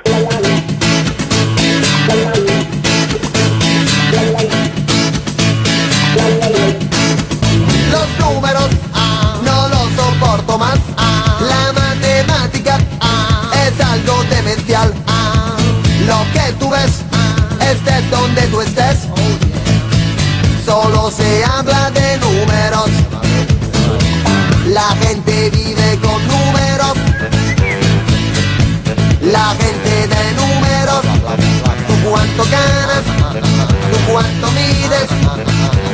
tu edad? ¿Cuántas fotos me das? ¿Y cuánto cuesta esto? ¿Y cuánta gente estaba? ¿Cuánto es el impuesto? Quédate con el resto. Un millón trescientos veinticuatro mil que van vestidos como tú, pero no son como tú. Eso piensas siempre tú, o tal vez sí, depende de ti. 25, 35, 25, 35, 4 mil. No somos números, que somos únicos. No somos números, que somos únicos. Oh yeah. 3 por 5, 25, 3 por 3, 33. De cero al infinito. Dicen los expertos que escribir nos define y nos diferencia, pero lo que está claro es que la escritura ha cambiado mucho también en los últimos tiempos con la aparición de las nuevas tecnologías. En definitiva, la comunicación entre las personas ha cambiado con la llegada de las redes sociales. Así, memes, GIFs o emoticonos han pasado a formar parte de la manera en que escribimos en las redes y por ende en la manera en que nos comunicamos. Pilar Ucar es profesora de lengua en la Universidad Pontificia de Comillas. Profesora, ¿qué tal? Buenas noches. Encantada de estar de nuevo en, en su programa. Un placer. Bueno, ¿cómo, ¿cómo cambia el significado de un emoticono o, o un punto al final de las frases para, para diferenciar generaciones? Eh, Bueno, yo querría, querría empezar diciendo que esto de que no entendemos a nuestros jóvenes es un, es un mal endémico, ¿no? Cuando nuestros padres tampoco nos entendían, pero, pero ¿cómo hablas? Y lo mismo eh, nuestros padres con nuestros abuelos, ¿no? Así que la brecha generacional creo que, que continúa, que es algo propio de la comunicación. Y sobre el punto final, he indagando, he indagado con mis estudiantes y creo que la generación Z a la que pertenecen, que son alrededor de los que nacen entre el 97 y 2003 y los boomer, que somos nosotros, Sí. bueno, pues ese ese punto final ugh, se ve de manera distinta. A mí desde luego eh, mis hijos me dicen, mamá, por favor, no pongas punto final. ¿Por qué? Está claro, ¿no? El punto final es que ya he acabado, a otra cosa mariposa. Bueno, se entiende como algo abrupto, brusco, borde. Con lo cual, eh, claro, eh, imagínese para mí lo que es dejar una frase sin punto, Mm. colgada, ¿no? No, no, ellos no lo necesitan. Ese punto sobra. No quiere decir que el acto comunicativo sea incomprensible. ¿Qué va? Ellos se entienden muy bien. Si la jerga juvenil ha existido siempre, es lo que define eh, al grupo, es lo que les protege. Ahora bien, yo les pregunto por qué eh, no vamos a poner el punto y me dicen, porque no hace falta, porque ya, ya nos entendemos. Em, pues igual tendremos que hacerles caso. Yo no, eh, yo desde luego puntúo. Y todos nosotros lo que hacemos me dicen, es que tú escribes como si escribieras un email. Ahí está la clave. Ya no, ya no están las cartas. Nosotros puntuamos, punto y coma, dos puntos, abrimos comillas, y punto. Ellos no. Así que si para los que nos estén escuchando, si les convence lo que les digo, adelante. Pero si no, que sepan que si ponen un punto, eh, la percepción que se obtiene es de algo agresivo. A evitarlo, claro. Es decir, que los jóvenes, eh, digamos, han creado una forma de comunicación nueva, incluso eh, sintácticamente, es decir, eh, con sus propias normas. Y, y Pilar ha puesto eh, un ejemplo muy, muy gráfico, ¿no? Eh, eh, el punto no se come, no se pone, perdón, dicen los jóvenes, porque no hace falta. Porque no hace falta. Aunque la Real Academia diga que hay que ponerlo, pero, pero no hace falta. Pero eh, yo, yo voy a partir una lanza o varias por estos jóvenes a los que eh, yo tengo eh, durante la semana en, en mi clase. Eh, me aseguran que cuando eh, ellos se escriben, eh, da lo mismo, en, en Twitter, en TikTok o hacen sus escarcios en Facebook, desde luego nada. Pero si detectan en sus mensajes de WhatsApp a alguien con una falta de ortografía grave, Ajá. ¿sabe lo que me han dicho? A por ellos. Anda. Hay que, sí, sí, sí. O sea, cuidadito con lo de mm, que ellos eh, subvierten la sintaxis. No, no, no. Tienen clarísimo el acto de comunicación que están eh, realizando. Em, entonces, mm, yo quiero decir, sobre todo si nos están escuchando padres que temen eh, nuestros hijos van a, van a cometer estas faltas, eh, yo esta semana eh, he recogido un ejercicio sobre la Celestina. Les he pedido que escriban una carta a Melibea, utilizando el registro coloquial. Le puedo asegurar que no han cometido ni una sola falta de ortografía. Han puntuado, han acentuado, han separado párrafos.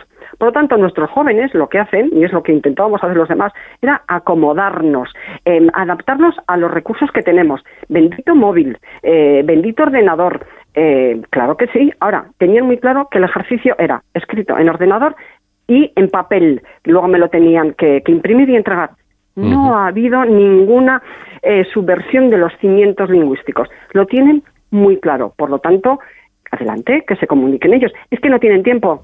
Si ya les decimos disfruta que la vida es corta, lo que ellos quieren es, uff, a saco, voy a quemar Madrid o mi ciudad. Es que no tengo tiempo, contéstame rápido. Ya. Quizá sea cuestión de tiempo. Bueno, si esto es así, entonces yo estoy perfectamente de acuerdo, porque de alguna forma eh, jergas o, o- o lenguajes un poco particulares hemos utilizado prácticamente todos, ¿no? Incluso los que ya tenemos una, una edad, eh, pues hay que recordar, por ejemplo, Priar, cómo tomábamos apuntes en, en- en clase utilizando Bueno. abreviaturas y, y- y hasta dibujitos a veces, ¿no? Bueno, es que eso me acordaba yo eh, y decía, madre mía, lo que nos decían, eh, yo soy de COU, BUP y COU, cuando en COU tomábamos eh, apuntes en el colegio y hacíamos la abreviatura porque, eh, la por y, y la Q. Madre mía, nos decían, cuidado que en selectividad suspenden. Bien, no hemos suspendido, no nos han cortado un brazo y no han llevado a nuestros hijos a la cárcel. En fin, que tanto rasgado de, de vestiduras no es así. Y luego, como, como dice en los dibujitos, bueno, eh, mis estudiantes no toman apuntes con dibujitos. Me han dicho que por favor, por favor, los emoticonos tienen un lenguaje muy específico, un significado muy concreto y sobre todo me dicen, deja ya de escribir o de poner en dibujitos sonrientes. Y yo digo, entonces, dice, no, ahora hay que poner, si algo nos gusta y nos reímos, ja, ja, ja, pero en mayúscula. Ajá. Y he ido a la RAE, la mayúscula se prohíbe. Bueno, aconseja no escribir en mayúscula, porque la mayúscula es un tipo de énfasis, de grito, de repetición. Y tiene toda lógica. Cuando nuestros estudiantes se comunican y escriben JA, JA, JA en mayúscula, están transmitiendo la euforia de lo que les ha gustado.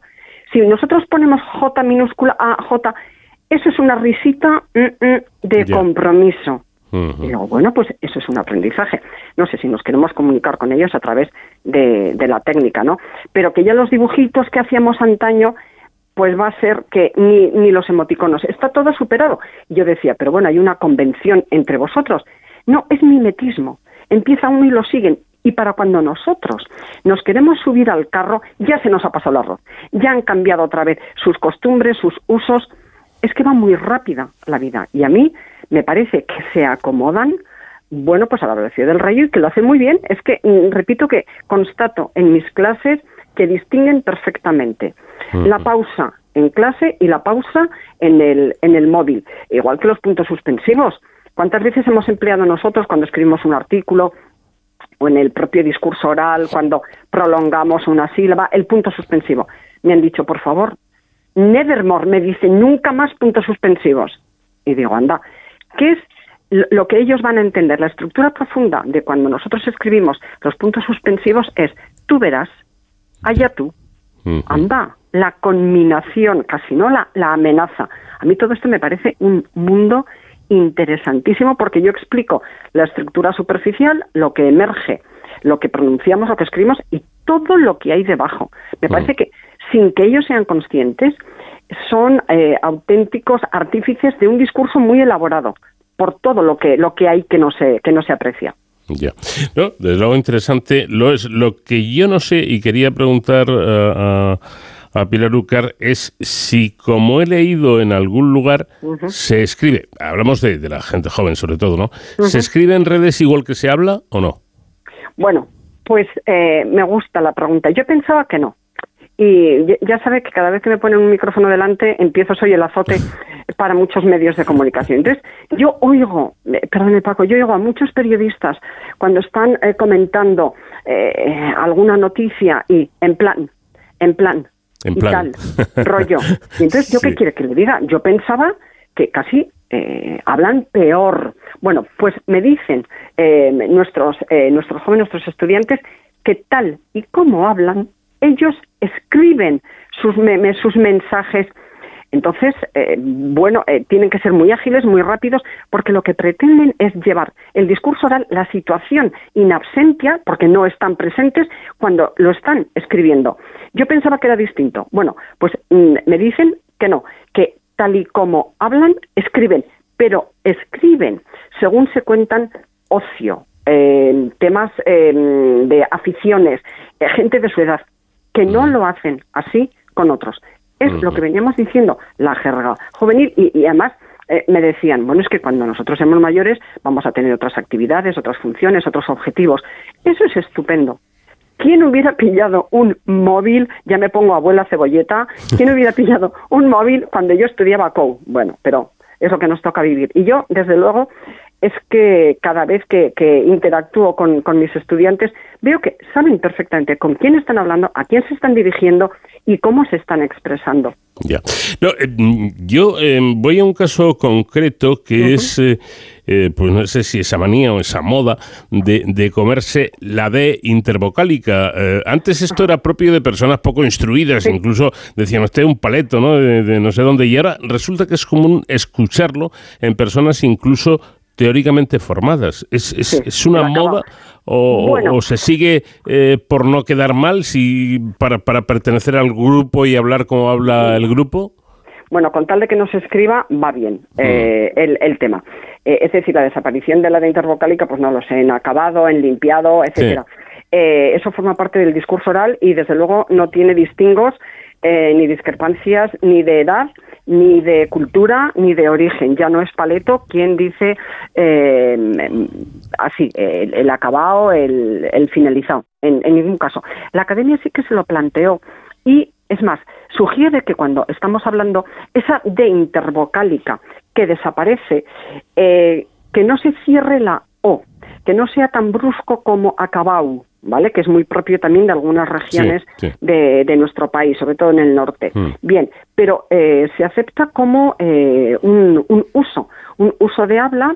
eh, hombre, se prefiere el acabado, pero cuidado con esa D tan a veces postiza, porque si la pronunciamos de manera patente, casi caemos en una pedantería, porque eso no es lo común. Y yo creo que está haciendo un gran esfuerzo la academia en trasladar el lenguaje más natural. Natural no quiere decir ordinario ni vulgar, sino el lenguaje que más facilita la fluidez en la comunicación. Nadie hoy es paleto.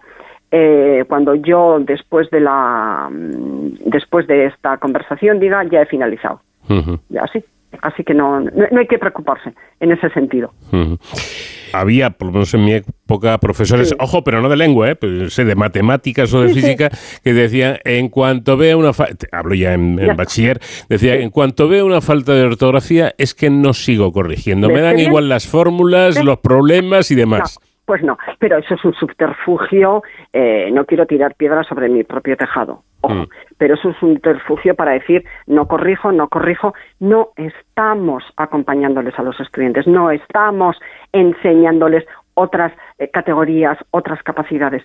Que no. Cuando yo, un detallito, cuando yo enseñaba en Copenhague, mis, eh, mis colegas nórdicas me decían, pero ¿qué os pasa eh, creo que lo he dicho en alguna ocasión, ¿qué os pasa a los del sur? Y no me refiero a la canción de Rafaela Carrá. ¿Qué, qué os pasa a los del sur, eh, Italia, España y Portugal, que os estáis obsesionando con la falta de ortografía? Qué importante es la expresión, la expresión oral, la expresión escrita, los registros idiomáticos, la coherencia. De poco me sirve a mí que distingan muy bien la B y la V o la G y la J si luego me van a hacer una presentación y todo el tiempo se están tocando el flequillo, meneando el pie, eh, tartamudeando, no buscan sinónimo, todo el tiempo están utilizando el mismo verbo. Mal, mal porque la vida les va a preparar, les va a exigir otro tipo de requisitos. Bueno, pues desde luego muy, muy interesante este punto de vista de Pilar Ucar, eh, eh, heterodoxo, que quizá no, se, eh, no se una a las reglas tradicionales, pero que me parece que es muy, muy considerable y muy a tener en cuenta. Pues Pilar Ucar, profesora de lengua en la Universidad Pontificia de Comillas y una auténtica experta en estas cuestiones, a quien a mí, a quien a mí me gusta mucho escuchar hablar. Muchas gracias por habernos atendido. Muchísimas gracias, un placer. Hasta pronto. Llegamos a los minutos que cada semana reservamos para hablar de seguridad y emergencias y hoy David Ferrero nos pone al habla con el director general de Protección Civil y Emergencias para que nos cuente la contribución de España en los desplazamientos a Turquía y Siria por el asunto del terremoto. David, buenas noches. ¿Qué tal Paco? Muy buenas madrugadas. Eh, pues es una alegría volver aquí a seguir contando esta labor que realizan siempre nuestros héroes sin capa. Hoy, fuera de nuestras fronteras, como seguro ya se imaginaban nuestros oyentes. Eh, todos sabemos que en la madrugada de, este lunes pasado un terremoto de magnitud 7,8 en la escala de Richter y, bueno, pues las siguientes réplicas eh, afectaron al sureste de Turquía y al norte de Siria, causando numerosos daños humanos y, materiales. Eh, según los últimos balances de las autoridades locales, estos señalan que hay más de 11.500 personas que habrían perdido la vida tras el sismo, que ha causado también más de 50.000 heridos y el derrumbe de decenas de miles de edificios, lo que ha obligado a este país, a Turquía, a solicitar ayuda a la comunidad internacional. Ante esta llamada y ante esta gran catástrofe, una catástrofe de grandes dimensiones, terrible por supuesto, y bueno, bajo el paraguas también del Mecanismo Europeo de Protección Civil, España ha enviado varios equipos para colaborar en las labores de búsqueda y rescate. ¿Y cómo lo hace España? Pues lo hace a través de la Dirección General de Protección Civil del Ministerio de Interior, que se coordina con este mecanismo europeo también de protección civil, para que la ayuda llegue de una forma coordinada y organizada, que en estos casos es, es fundamental.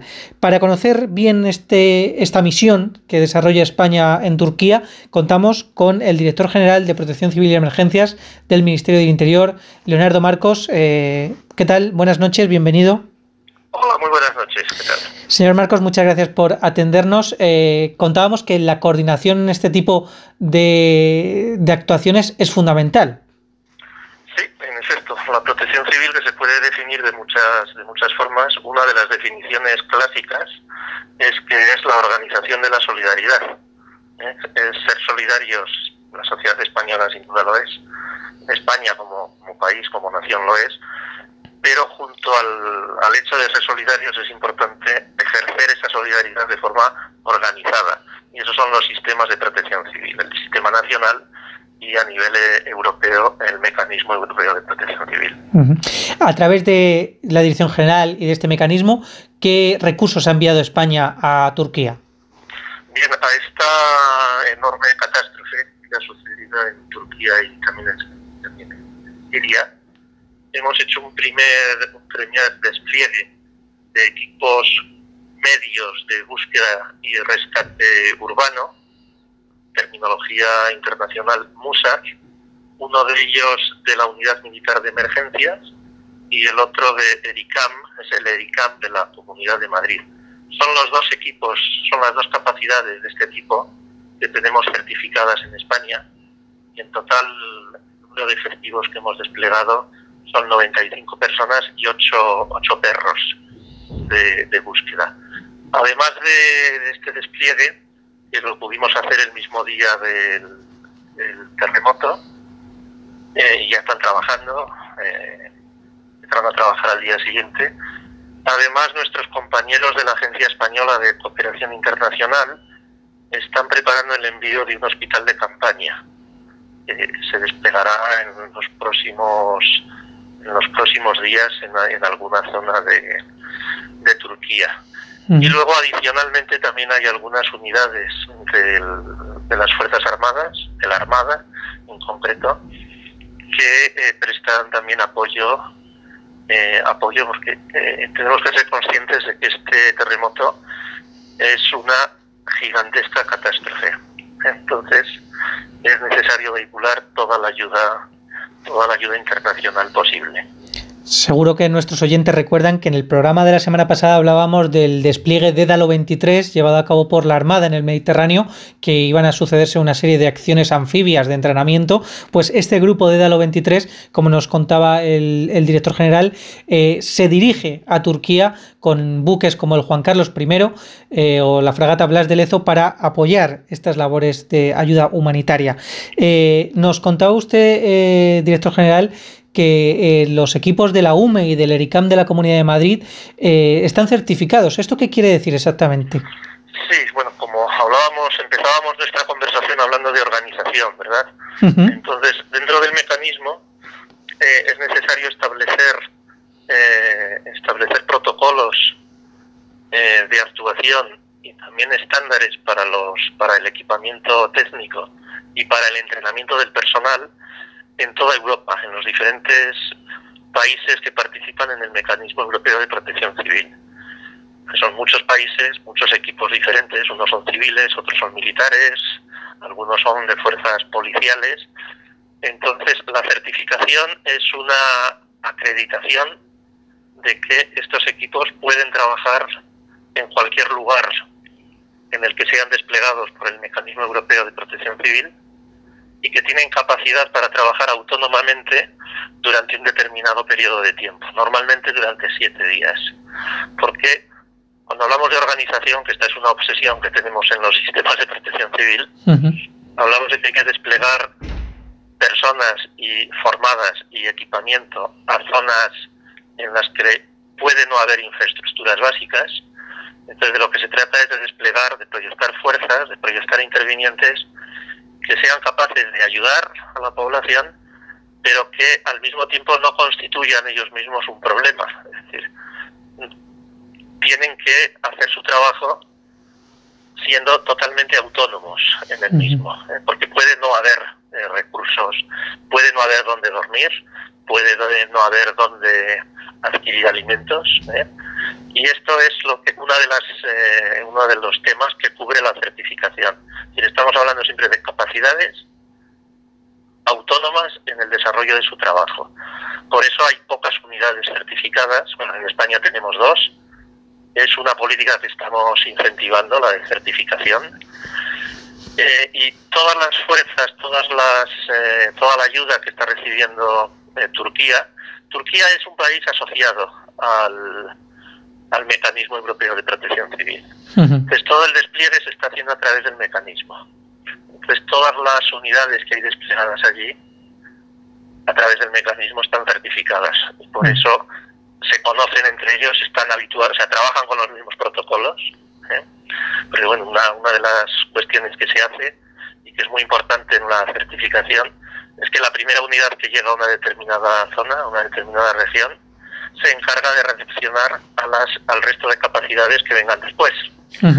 Eso solo es posible si los protocolos son comunes, son compartidos ¿eh? y si el material es también, está también estandarizado. Al final, la organización, la certificación, todos estos protocolos y procedimientos lo que garantizan es eh, un orden en la intervención y que al final eso repercute en el objetivo que tienen todos estos equipos, que es el de salvar vidas. Eh, además, ojalá no nos pase nunca y en España no tengamos necesidad de, demandar ayuda externa, ¿no? Porque sería una catástrofe de grandes dimensiones como esta que, está, que ha ocurrido en, Turquía. Pero si ocurre, sabemos primero que contamos con muy buenos medios y después que hay todo un sistema internacional detrás eh, que, como usted ha dicho, es solidario. Sí, bueno, la solidaridad es uno de nuestros principios de, nuestros principios básicos de, de actuación cada país, en nuestro caso cada comunidad autónoma, debe tener capacidades suficientes para atender, digamos, a los riesgos ordinarios en su, su territorio, pero cuando ocurre una emergencia de esta dimensión, absolutamente extraordinaria, se necesitan recursos eh, recursos adicionales. Y bueno, esto es algo que en los sistemas de protección civil es muy muy habitual la movilización de recursos de un país, de unos países a otros, incluso dentro de los dentro de, dentro de nuestro país, dentro de España, estamos también muy acostumbrados a movilizar recursos de unas comunidades a otras o sea, de movilizar la mejor capacidad de la que se disponga en un momento determinado allí donde sea más allí donde sea más necesaria. Volviendo a Turquía, ¿tienen fecha de regreso los efectivos que han mandado allí España? Todavía es prematuro hablar de, de fechas. Vamos a ver, esta va a ser una emergencia de larga duración eh, por, sus, por sus características. Los equipos que se han desplegado en primer lugar, los de búsqueda, búsqueda y rescate en, en medio urbano, razonablemente no deben trabajar durante más de 10 días, eh, porque a partir de, esto es muy algo muy dramático, pero a partir de a partir de las primeras 72 horas la posibilidad de, de seguir encontrando personas con vida es, eh, es eh, remota. Me gustaría aprovechar las palabras y lo que nos está contando el director general para eh, recordar que la Embajada de Turquía aquí en España eh, ha lanzado una serie de listados de material de primera necesidad que bueno que si alguien puede donar pues reciben en diferentes puntos no solamente de Madrid sino también en los consulados honorarios que tienen en otros lugares de, España porque ahora efectivamente eh, una vez que se termine esa búsqueda de, de, víctimas, de supervivientes, está la atención de las personas que se han quedado prácticamente sin nada y que también es, es muy importante. Todos los focos, eh, señor Marcos, están puestos en, en, Turquía, pero en otro lugar de, de, del mundo, como es Chile, eh, también es, es, hay una situación sí. catastrófica en este caso por los incendios forestales y allí España también está colaborando. Sí, bueno, nosotros en el, en el Plan Estatal General de, de Emergencias, en el PLEGEM, que se aprobó en diciembre de 2020, definimos la, lo que llamamos la fase cero, es la fase de alerta y seguimiento permanente, como el modo ordinario de trabajo de los sistemas de protección civil. Uh -huh. Es decir, que estamos siempre en alerta y estamos haciendo siempre un seguimiento continuo de todas aquellas situaciones que puedan dar lugar a una, a una emergencia. Eh, estamos también desplegados en, Chile, efectivamente, desplegamos el, hace unos días, eh, en cuanto nos fue solicitado, desplegamos una, eh, un dispositivo de la Unidad Militar de Emergencias y estamos preparando el envío de otras posibles eh, otras posibles unidades en particular equipos de asesores yo creo que eso también es eh, un, un, una cosa para sentirse orgullosos ¿no? De, de, poder aportar esas capacidades y estar ayudando a miles de personas en realidad eh, que lo están pasando ahora verdaderamente mal, tanto con el terremoto en Turquía como con los incendios forestales en, en Chile. Leonardo Marcos, director general de Protección Civil y Emergencias del Ministerio de Interior, muchísimas gracias por atendernos y enhorabuena también extensiva a todos estos héroes sin capa que están dándolo todo ayudando a tantas personas. Muchísimas gracias y muchas y especialmente también muchas gracias a los medios de comunicación la radio en particular, que para nosotros en, en, emergencias es fundamental para difundir avisos a la población. Así que muchísimas gracias también a, también a ustedes. Pues gracias por esas eh, bonitas palabras. Y Paco, con esto terminamos hasta la semana que viene. Hasta entonces, ya saben, protéjanse. Pues hasta aquí llegamos en esta ocasión, pero ya saben que la próxima semana aquí les estaremos esperando en la que será una nueva edición de este programa de cero al infinito con Nacho García en la realización técnica. Les habló encantado Paco de León. Adiós. Every nuance, every detail, every movement, every smell, sound, phrase, inflection.